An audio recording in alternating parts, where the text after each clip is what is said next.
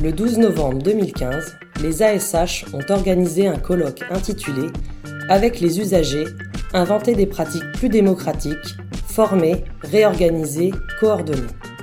Depuis la Cité internationale de Paris, le trottoir d'à côté reçoit les intervenants des différentes tables rondes. La quatrième table ronde, entrée en résonance avec les usagers, discours démagogiques ou pas. C'est Roland Janvier et Nicolas Boigeau qui, nous rejoignent sur le trottoir d'à côté. Alors, euh, Roland Janvier, vous êtes coprésident du groupement national des directeurs généraux d'associations. J'étais, j'étais. Ah. Je ne suis plus parce que justement, dans la coprésidence, il y a un turnover volontaire pour renouveler les instances. Et vous êtes sans doute toujours directeur général de la fondation Massé Trévivi dans ce belle Bretagne. D'accord. Et euh, Nicolas Boigeau, vous êtes directeur d'association, l'association départementale de l'Indre pour l'accueil et la sauvegarde de l'enfance et de l'adolescence et des adultes. C'est bien cela. Voilà, donc on a été heureux de vous entendre pendant cette table ronde. Je voudrais qu'on revienne peut-être, euh, euh, Roland Janvier, sur euh, la question du, du, Conseil de la vie sociale comme un des outils qui permet et qui met que vous interprétez ensuite avec la notion d'usage. Mais partons déjà de cet outil de l'effectivité des droits. Oui, j'ai expliqué pendant la table ronde que un des un des atouts de la relation euh, que l'on peut avoir entre professionnels et usagers repose sur la conflictualité, qui n'est pas un conflit, mais qui est liée à la différence des positions et que c'est la prise en compte de cette différence-là qui peut générer, pour les institutions, les établissements et services sociaux médico-sociaux, qui peut générer une plus-value intéressante. Et le Conseil de la vie sociale est précisément pour moi l'instance euh, la plus symbolique, précisément, de, cette mise en rapport d'intérêts euh, qui ne sont pas identiques, qui peuvent être divergents, qui peuvent être convergents, mais qui de toute façon ne sont pas identiques et qui doivent s'articuler dans cette instance de consultation, de concertation autour de l'ensemble du fonctionnement de l'établissement, puisque de la table du Conseil de vie sociale, on retrouve des représentants de l'organisme gestionnaire, des représentants des salariés, ces deux premiers collèges devant être minoritaires, puis des représentants des usagers et des représentants des familles d'usagers quand c'est possible. Et du coup, euh, on est bien là les quatre, les quatre pôles d'intérêt d'une organisation de travail social l'intérêt de l'organisme gestionnaire n'est pas forcément celui des salariés, c'est le dialogue social. L'intérêt des salariés n'est pas forcément celui des usagers, c'est toute la question de, la relation d'aide. L'intérêt des usagers n'est pas forcément celui de leur famille, c'est aussi à prendre en compte. Et du coup, je pense que bien géré, et c'est aussi les expériences que j'ai eues, les conseils de vie sociale peuvent être des, espaces vraiment de, mise au travail de cette conflictualité. On y reviendra. Dominique de Pléchin? Oui, alors sur cette euh, table ronde, donc il était question de du terme usager, vous parlez, vous, davantage, me semble-t-il, de rapport d'usage. Voilà. Et euh, de ce rapport avec les, usagers qui est, que vous énoncez comme une idée qui a, qui a fait réagir aussi comme un rapport conflictuel. Oui, alors d'abord parce que je parle plutôt de rapport d'usage que d'usager, parce que le terme d'usager en lui-même ne m'intéresse pas plus que ça, et puis il, fait l'objet de débats sémantiques qui n'ont peut-être pas lieu d'être aujourd'hui, parce que l'essentiel c'est d'aller s'intéresser à ce qui se passe et à ce qu'on fait entre professionnels et usagers, ce que l'on fait ensemble, côte à côte, avec les personnes accompagnées, entre les professionnels et les personnes accompagnées. Donc effectivement, cette notion de rapport d'usage, elle essaye de proposer euh, méthodologiquement une entrée différente sur la question de la relation d'aide, de la relation professionnelle-usager, en essayant d'aller s'intéresser à la manière dont chacun fait usage. De, la relation, des dispositifs techniques qui sont mis à notre disposition. Et dans ce contexte-là, ce qui me paraît euh, euh, riche dans cette nouvelle porte d'entrée, c'est qu'on va aller découvrir des, des, choses un peu enfin peu visibles naturellement, ce, ce que les sociologues appellent les signaux faibles, c'est-à-dire la manière dont des usagers bricolent avec nos machins, j'emploie volontairement le terme de machin, euh, bricolent avec nos machins, mais du coup, à travers cette façon de faire, développent leur propre pouvoir d'agir. C'est-à-dire qu'en fait, ce que je suis en train de dire, c'est qu'il n'y a pas qu'une façon d'utiliser le travail social, et que toutes les façons d'utiliser le travail social sont instructives dans la manière dont les gens essayent de faire avec et de prendre en main leur destin.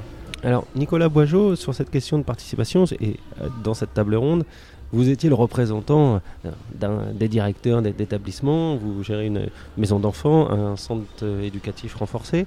Et alors vous, vous avez pointé justement des usages qui sont les vôtres par des endroits qui vont être la réunion de synthèse, des lieux informels. Et c'est de là que vous pensez une participation peut-être plus importante et euh, qui éviterait éventuellement la duperie euh, dont vous vous méfiez euh, dans le contexte plus électif euh, et de représentation classique déjà, bon, je me suis pas mis dans la posture de représentant des directeurs, hein, puisque Monsieur Janvier en fait partie aussi. Hein. Mais comment dire, l'idée, hein, je pense, qui était défendue par rapport à, mon invitation à cette table ronde, c'était pouvoir me mettre de, la place que j'occupe. Moi, j'ai pas, pas d'éléments de comparaison dans la mesure où je suis pas du tout dans un processus de recherche. Et c'est comment, moi, en tant que directeur, je me saisis euh, bah, d'écrits, euh, d'apports conceptuels et comment je le mets en perspective avec ce que je vis sur le terrain. Or, c'est vrai que sur le terrain, et je pense que là pour le coup, euh, je, pense que je ne suis pas le seul directeur à, à le penser ou le mettre de cette manière-là, il y a ce qui est réfléchi dans d'autres instances et puis il y a ce qui, ce qui s'applique avec aussi un public que l'on côtoie, que l'on voit, avec une expérience auprès d'équipes et puis une pratique qui, à certains moments, n'est pas forcément celle que l'on décrit complètement dans, dans les travaux de recherche. Donc il n'y a pas réellement d'opposition en soi, mais c'est vrai que l'angle que j'ai abordé au niveau de cette table ronde était plutôt de partir de, la pratique, de ce qu'on vit aujourd'hui sur euh, les établissements que je dirige, et de comment on avait pu euh, à la fois euh, mettre en évidence réellement l'importance de la participation de l'usager, tout en se disant qu'elle n'était peut-être pas là où on pensait qu'elle on pensait justement où, la loi l'avait mise initialement. Oui, vous nous dites notamment que dans, ce rapport d'échange entre les professionnels et disons les, jeunes, euh, il y a quelque chose qui, euh, vous avez dit à un moment, euh, tous, ces, tous ces débats sont un peu fumeux entre guillemets. Enfin, il y, a quelque chose qui, vous semblait un peu décalé par rapport à la réalité du terrain, en disant notamment ces jeunes qui arrivent, un, ils n'ont pas choisi d'être là, deux, ils arrivent et ils ne sont pas toujours en capacité d'échange. Donc il y a comme un changement d'optique, je dirais, par rapport au débat que vous avez apporté bah, Je dirais que euh, là, je participe à une table ronde dans un colloque, mais je dirais que souvent, je suis dans la salle euh, et j'assiste à des colloques. Donc, quelque part, j'y trouve euh, bah, mon compte et en même temps, j'y vois une certaine importance. Mais en même temps, bah, la réalité, c'est qu'au bout d'un moment, on se dit, mais oui, ça avance à quoi? C'est-à-dire que concrètement, sur le terrain, en quoi ça nous sert dans la mesure où parfois il y a des discours qui peuvent sembler un peu démagogiques dans la mesure où la réalité après quand on l'applique, elle n'est pas celle que euh, on l'a décrit sur la scène. Donc moi l'idée n'était pas de rentrer dans une polémique ouverte, mais malgré tout de pointer cette réalité-là, le décalage qu'il peut y avoir entre le désir de faire participer euh, des usagers, en l'occurrence des enfants, des adolescents, à un processus, et puis la réalité de leur situation, où parfois, je dirais que la question du, conseil de, la vie sociale ou la participation réellement au fonctionnement de l'établissement, ils sont bien loin de leur considération première. Monsieur Janvier, je voulais revenir aussi sur euh, un ouvrage que vous avez écrit précédemment, notamment autour de cette question, et d'une intervention que j'ai entendue euh, ailleurs qu'aujourd'hui, où vous citiez euh, une expérience où à un moment vous aviez déplacé, délocalisé mm. le conseil de vie sociale dans, une, dans un quartier de proximité dont était issue la majorité des, des, enfants accueillis. Est-ce que vous pouvez revenir là-dessus Comme ça, avec Nicolas Boigeau, on va revenir aussi pour nos auditeurs sur des façons de s'y prendre concrètes. Oui, parce que effectivement, euh, je, crois que c'est important de dire aussi que mm, j'ai effectivement développé toute une pratique de recherche, puisque ça a été notamment ma, thèse de doctorat sur euh, les outils de la participation des usagers, mais, mais que cette pratique de chercheur, elle est complètement euh, immergée sur les réalités qui font mon quotidien de directeur, et c'est aussi une démarche où j'ai découvert en marchant, c'est-à-dire que le chemin n'était pas tout fait, et je l'ai découvert au fur et à mesure. Alors cette expérience à laquelle vous faites allusion, c'est effectivement en maison d'enfants caractère social. On, tenait le conseil de vie sociale, mais euh, euh, dans l'établissement, bien sûr. Et la plupart des, parents et des jeunes venaient de, la ZUP de la ville d'à côté. Et un jour, les mamans qui étaient là, qu'on était obligé d'aller chercher, de ramener, enfin c'était très compliqué, me disent Mais écoutez, vous vous compliquez la vie, pourquoi vous ne faites pas ça au cœur de la ZUP? On a des mètres carrés sociaux où on se réunit régulièrement, vous pourriez venir là chose dite, chose faite, on y va et on, cette fois-ci c'est les, jeunes qu'on met dans le trafic et forcément le directeur prend le volant et on arrive dans le quartier. Au moment où on est passé la rue qui rentre dans la ZUP, il y a un jeune derrière qui a dit Ah, maintenant on est chez nous. Je peux vous dire qu'ensuite, les conseils de vie sociale qui se sont tenus au pied des tours, de l'établissement, mais au pied des tours, le ton a été radicalement différent. La manière dont les, personnes, les familles nous accueillaient dans leur quartier, la manière dont les jeunes se retrouvaient chez eux, ont complètement modifié. Ce que je veux dire à travers ça, c'est que mon expérience, elle est très pragmatique. Elle, elle s'est construite au fur et à mesure de ces rencontres-là, de ces initiatives, de ces mmh. expériences. Et c'est ça qui a fait aussi la richesse de la découverte de, à partir du moment, ce que je disais tout à l'heure, où on prend au sérieux, c'est-à-dire où on prend au mot, euh, MOT, hein, pas, pas les, les, mots dont vous parliez, euh, où on prend prend au mot MOTS les, les personnes pour ce qu'elles disent et où on les accompagne dans cette prise de parole, ça, ça me paraît être des éléments qui viennent bouleverser assez fondamentalement le mode de rapport entre professionnels et usagers. Alors question un peu à tous les deux, comment, comment vous entendez aujourd'hui cette, cette question euh, qui, arrive là euh, dans l'actualité de, cette refondation justement? Pourquoi elle arrive aujourd'hui? Comment Marcel Gégère disait euh, des choses à ce sujet, hein. on a déjà retrouvé trouvé cette question sur notre chemin de, de travailleur social. Qu'est-ce qui fait qu'aujourd'hui, à votre avis, cette question revient avec force? Moi, là-dessus, je fais un, lien, cette refondation, comme le débat sur le terme usager, parce qu'il faut quand même rappeler que le terme usager, il est apparu de façon très forte, et Jean-François Bauduré dans la salle d'à côté, de façon très forte dans la loi 2002, mais il était apparu précédemment. Le terme d'usager, il est précisément apparu pour mettre un terme à toutes ces discriminations dont étaient victimes les bénéficiaires de nos organisations. Et que le terme d'usager, avec lequel on ouvrait une section du Code de l'action sociale et des familles intitulée Du droit des usagers des établissements et services socio-médico-sociaux, était là pour les doter d'un statut, au sens fort du terme, c'est-à-dire de les, de, les, de les protéger par des garanties de droit. Ça, c'était en 2002. 15, euh, combien, euh, oui, 13 euh, ans, 13, ans, après, qu'est-ce qu'on dit? On dit aujourd'hui les usagers eux-mêmes ne veulent plus être appelés comme ça. Mais pourquoi? Parce que la culture du travail social, nos pratiques professionnelles, on continue ont continué à développer des pratiques qui finalement étaient perçues par les usagers comme des pratiques discriminantes. Alors, une pratique euh, extrêmement connue du travailleur social, c'est la fameuse réunion de synthèse qui fait bilan, perspective sur la situation. Nicolas Boigeau, racontez-nous ce qui a bougé chez vous dans vos établissements dans la participation des familles et des enfants à ces réunions. Bah, je, pense très concrètement qu'il euh, y a une espèce de... Quand l'enfant et la famille est à l'extérieur de la réunion de synthèse, j'ai un peu l'impression qu'il y a une forme de sanctuarisation de cette, cette réunion et une espèce de, secret qui pèse dans la relation. C'est-à-dire concrètement, qu'est-ce qu'on va dire sur nous? Alors qu'on parle bien, pour le coup, de ces personnes euh, suivies. Quelque part, euh, le fait qu'elles participent du début jusqu'à la fin à la réunion de synthèse, je pense que c'est quelque part une relation de confiance qui s'instaure et un, débat où, justement le discours est vrai. C'est-à-dire que j'ai pu à plusieurs reprises m'apercevoir que ces familles arrivaient à, dire des choses extrêmement justes dans ce cadre-là et en fin de compte bien plus aidant euh, que euh, l'analyse du travailleur social qui, euh, en, distance et avec tout son professionnalisme, avait des avis sur à la limite la vie de la personne alors que la vie de la personne elle lui appartient. Mais quelque part, c'est vrai que J'écoute euh, Monsieur Janvier qui parle de son expérience, hein, où il a euh, décalé, où il a déplacé un conseil de la vie sociale au pied de la cité, ce que je trouve tout à fait intéressant. Euh, quelque part, on est un peu dans le même processus. Alors là, on a aussi une réalité, c'est que moi, je travaille dans un établissement euh, au beau milieu de la région centre, avec un périmètre d'intervention qui se situe sur toute la région centre. On a des, euh, familles, des, enfants qui habitent à 150, 200 km du lieu de, placement. Il est évident que la dynamique autour, justement, d'un groupe de familles qui pourraient se connaître, ça n'existe pas de la même manière.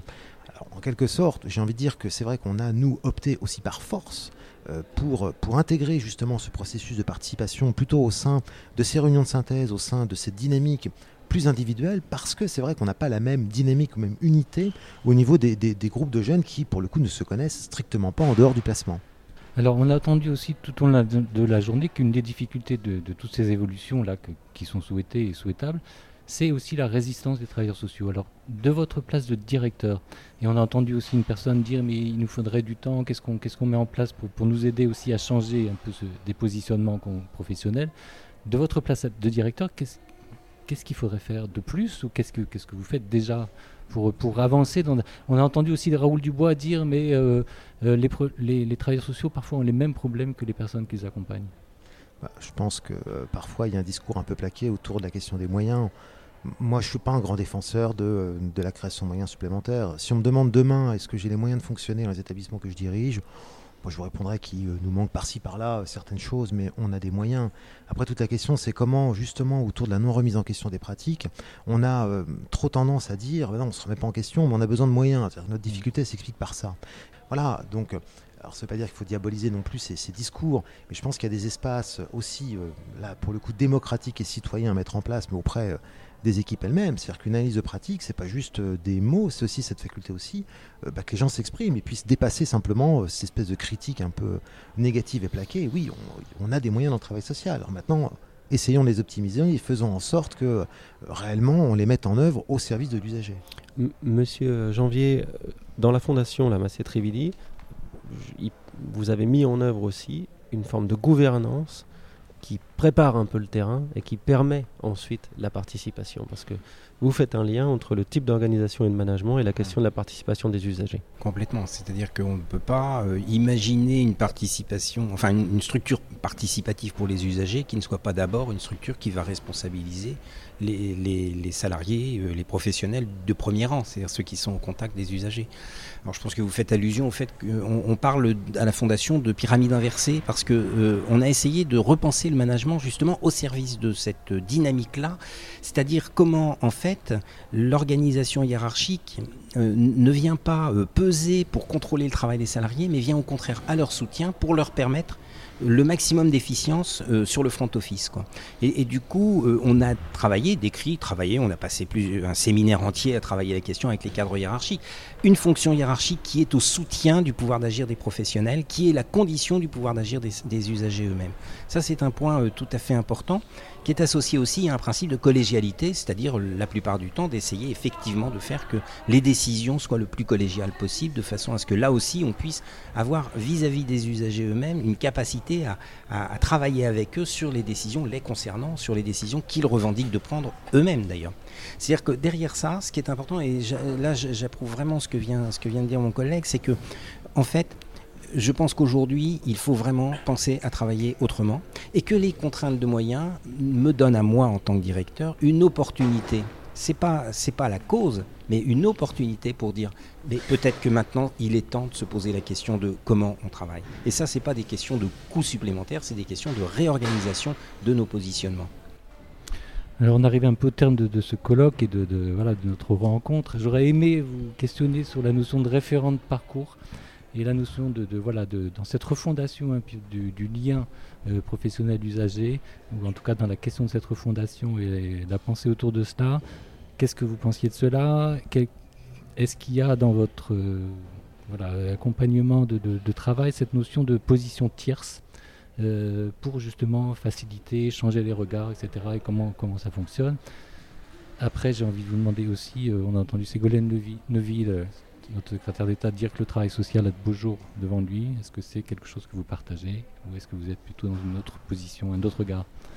Euh, Très, très rapidement, pour rebondir quand même sur la, dernière intervention de M. Janvier, euh, je, crois qu'en effet la dimension managériale est extrêmement importante. Moi je partage complètement cette approche qui consiste à dire que les cadres sont au service d'une équipe.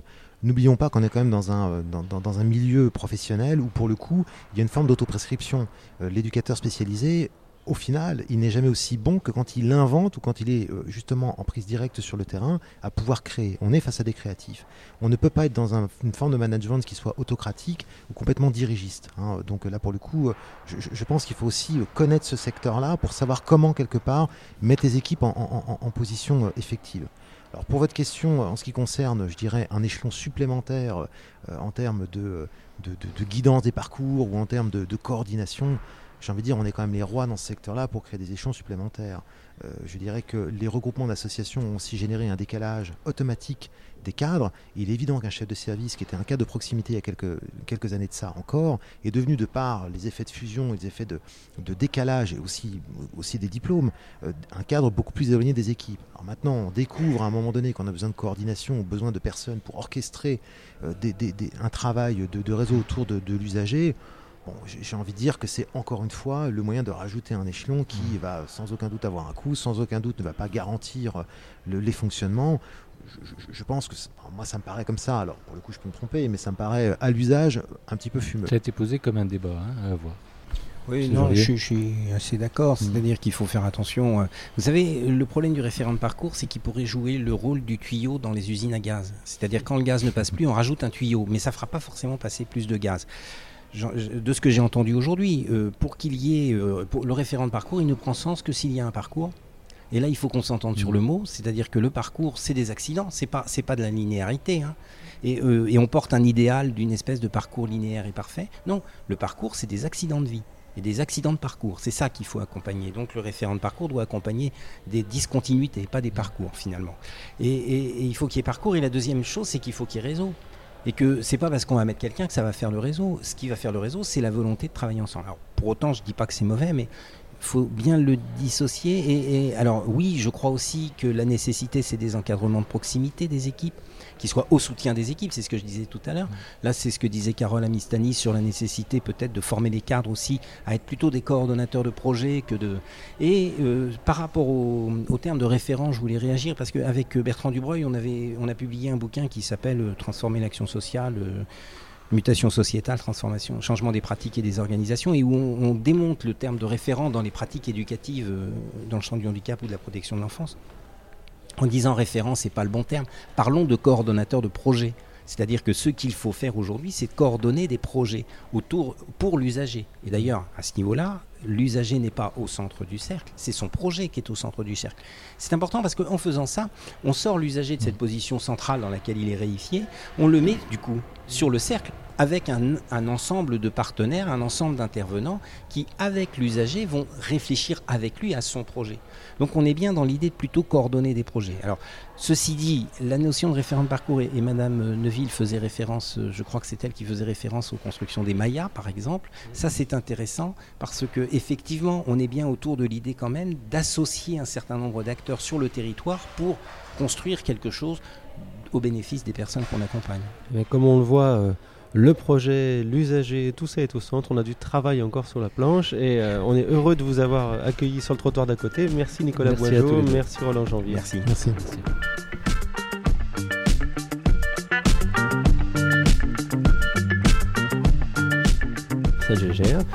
qui est titulaire de la chaire de travail social et d'intervention sociale.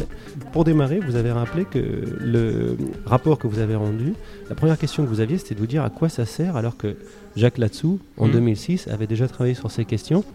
Donc pourquoi y revenir? En fait, il y a deux interrogations. C'est euh, pourquoi, par exemple, on a attendu euh, la loi de lutte contre les exclusions en 98 euh, pour que le mot même de citoyenneté soit intégré dans la législation sociale. donc 200 ans après la Révolution française, c'est quand même assez curieux. Et d'autre part, pourquoi nous redemander de faire un rapport sur la place des usagers alors qu'effectivement en 2006, le CSTS l'avait déjà fait en l'intitulant l'usager au centre du dispositif. Donc là, il y avait véritablement une interrogation sur, sur, sur cette répétition. Alors une des raisons que, vous avez avancées, c'est euh, justement l'écart entre la théorie et la pratique, on pourrait dire. Euh, c'est surtout l'écart entre les discours bien intentionnés et les constats que l'on pouvait faire, et notamment à travers la thématique du non-recours au droit puisque si 68% des personnes qui pouvaient euh, bénéficier du RSA activité ne le demandaient pas, et parfois certaines personnes disent de manière un peu cynique, et heureusement pour le budget de l'État, eh bien euh, cette question du non-recours, elle interroge les pratiques, parce que dans les critères du non-recours, définis notamment par Philippe Varin et l'Odénor, il y a la question de la non-confiance des usagers dans les professionnels. On le voit, le, le plan d'action là, propose et puis euh, propose euh, et le rapport propose de rentrer en résonance. Alors c'était un grand mot qui a animé la table ronde, alors qu'il n'est cité qu'une fois, semble-t-il, dans le rapport. Euh, mais en tout cas, il, a résonné pour, pour l'auditoire comme pour les autres intervenants. Et vous pensez, vous, et tenter de dépasser le, mouvement actuel, ça fait 13 ans quand même que la, loi de 2002 est sortie. Votre objet, c'est d'essayer de sortir d'un vocabulaire juridique. Et vous disiez que ce mot de résonance, pour vous, suggérait l'empathie. Euh, il y a dans la notion de résonance euh, euh, l'émotion suggérée par quelqu'un qui donc a une dimension de, compréhension, enfin de, proximité avec les personnes. Ce que j'ai pas évoqué d'ailleurs à la table ronde, c'est que la notion de résonance, elle suppose aussi qu'il y ait des fréquences propres, des oscillations, et, et donc il faut l'avoir en tête pour répondre à la question est-ce que la résonance peut être du même ordre avec des jeunes qui sont en pleine forme euh, et néanmoins en difficulté et euh, des personnes euh, très lourdement handicapées, très déficientes. Oui, d'ailleurs, chose importante, vous dites donc l'important, c'est de sortir d'une logique de ciblage. Oui. Et en même temps, vous avez fait référence à les deux, disons, finalités. finalités du travail social, la protection et l'autonomie. Oui, en fait, on est dans un secteur qui, qui est confronté à des tensions entre deux logiques. Alors j'avais évoqué, ce qui est d'ailleurs dans les premiers articles de la loi de 2002, la tension entre les objectifs euh, d'autonomie donc d'accès à la citoyenneté et puis de protection pour les personnes qui risqueraient d'être abandonnées au nom de, de l'autonomie. En fait, le problème, c'est aussi la tension entre, je dirais, une approche universaliste, c'est-à-dire considérer qu'une personne en difficulté, en fait, c'est un individu euh, comme vous et moi, et une approche différentialiste où on va se dire qu'il y a des, vraiment il y a des besoins, des attentes très très spécifiques et très pointues. Selon que je suis plus proche d'un ou de l'autre pôle, je vais avoir, je vais faire appel à des professionnels de nature différente. Parce qu'une réponse spécialisée suppose des euh, compétences professionnelles très pointues et donc des identités professionnelles fortes. Mais si on a une approche plus généraliste, universaliste, ça pose la question euh, d'un angle, d'un angle d'exercice professionnel beaucoup plus large. C'est un peu ça que je voulais expliquer. D'accord. J'avais une euh, remarque, en systémie, il y a eu des définitions très intéressantes du concept de résonance euh, notamment par Moni Elkaïm. Et hum. euh, je me dis finalement, pour que ça résonne, il faut qu'on passe du temps ensemble. Et par exemple, on voit la protection de l'enfance souvent organisée sur un évitement entre ceux qui s'occupent des parents et ceux qui s'occupent des enfants, par exemple. Et donc ça interroge aussi quels sont les dispositifs où on, peut se rencontrer. Oui, ça c'est une question tout à fait, euh, tout à fait centrale. Et d'ailleurs, on, a assez peu traité dans ce secteur la question de l'évitement, du contournement. C'est peut-être euh, une des caractéristiques euh, fortes aujourd'hui de ce secteur. Il y a un point qui n'a pas été évoqué par exemple, c'était bon, le fait de pouvoir avoir des approches entre différents acteurs qui supposent des lieux et des temps rendant possible cela. On le voit déjà dans les établissements quand il s'agit de réfléchir collectivement aux pratiques. J'aurais tendance à dire que si les cultures professionnelles évoluent avec euh, une conviction forte de l'intérêt de cette approche, on trouvera le temps, on trouvera les espaces. Le problème souvent c'est qu'on objecte des impossibilités pratiques alors qu'en fait euh, il y a des désaccords euh, profonds sur ces questions-là. Vous revenez aussi pendant la table ronde sur l'idée qu'il va falloir se rebaser sur la philosophie de cette loi de 2002, enfin des lois de 2000 on va dire en général, et vous dites que pour vous, ça n'a pas de sens de dire que l'usager est au centre du dispositif. Il faudrait sortir de ce ciblage. Comment revenir sur la question du retrait? Vous dites que le travailleur social peut être peut-être pensé comme une intervention au retrait. Parce qu'il y, a deux éléments. Euh, là aussi, ça n'a pas été évoqué dans la table ronde, mais quand on parle des nouveaux paradigmes du travail social, il y a notamment la question de l'environnement. Je dis ça puisqu'on va faire une conférence au CNAM sur la COP 21, et donc euh, euh, c'est on ne peut pas à la fois valoriser le travail social d'intérêt collectif, euh, mettre en avant les notions de territoire, de, système, euh, etc., de tout ce qu'on veut, si on reste dans une logique de centrage sur un usager considéré en fait comme un individu. Donc ça c'est déjà une, première euh, difficulté. Et puis l'autre difficulté c'est, alors pour le coup, la relation de toute puissance que l'on peut avoir. Et si vous discutez, euh, comme vous l'avez déjà fait, j'imagine, avec des personnes en situation de, surendettement, de grande précarité, etc., de perte de logement, pour, pour beaucoup, l'assistante sociale, c'est vraiment un danger euh, public. Hein. C'est celle qui va enlever les enfants. Euh, et ça, il faut quasiment pas leur dire. Quoi. Dominique?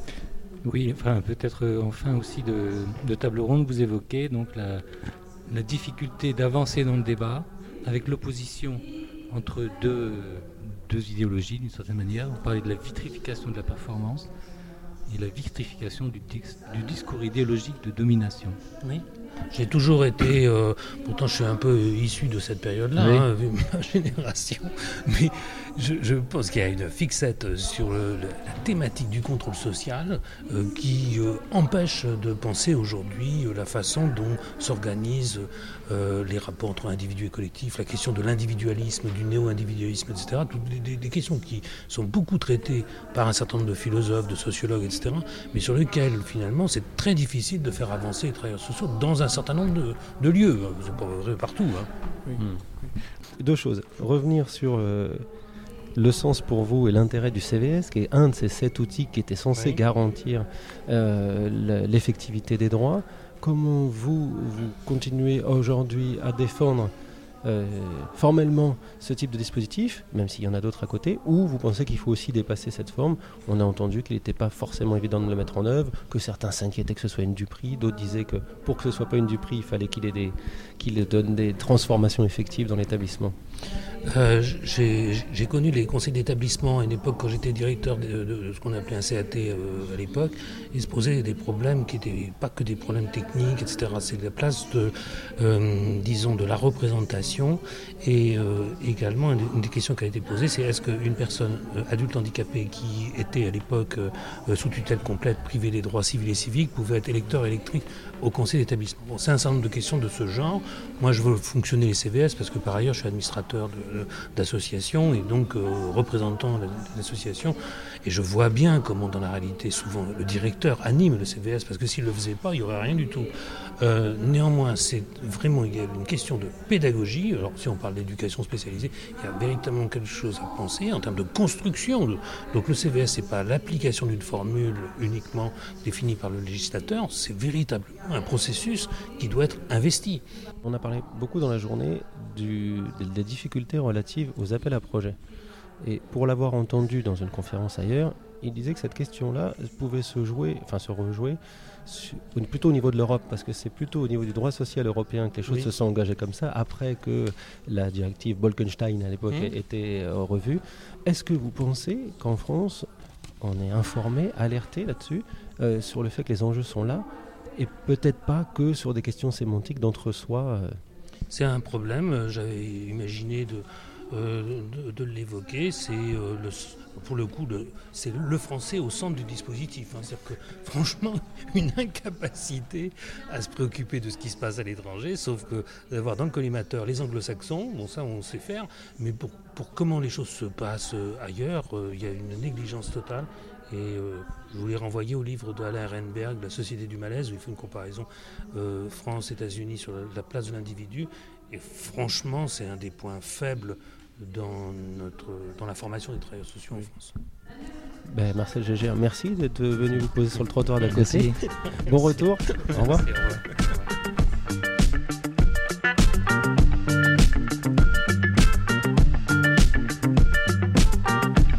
Vous écoutez le trottoir d'à côté.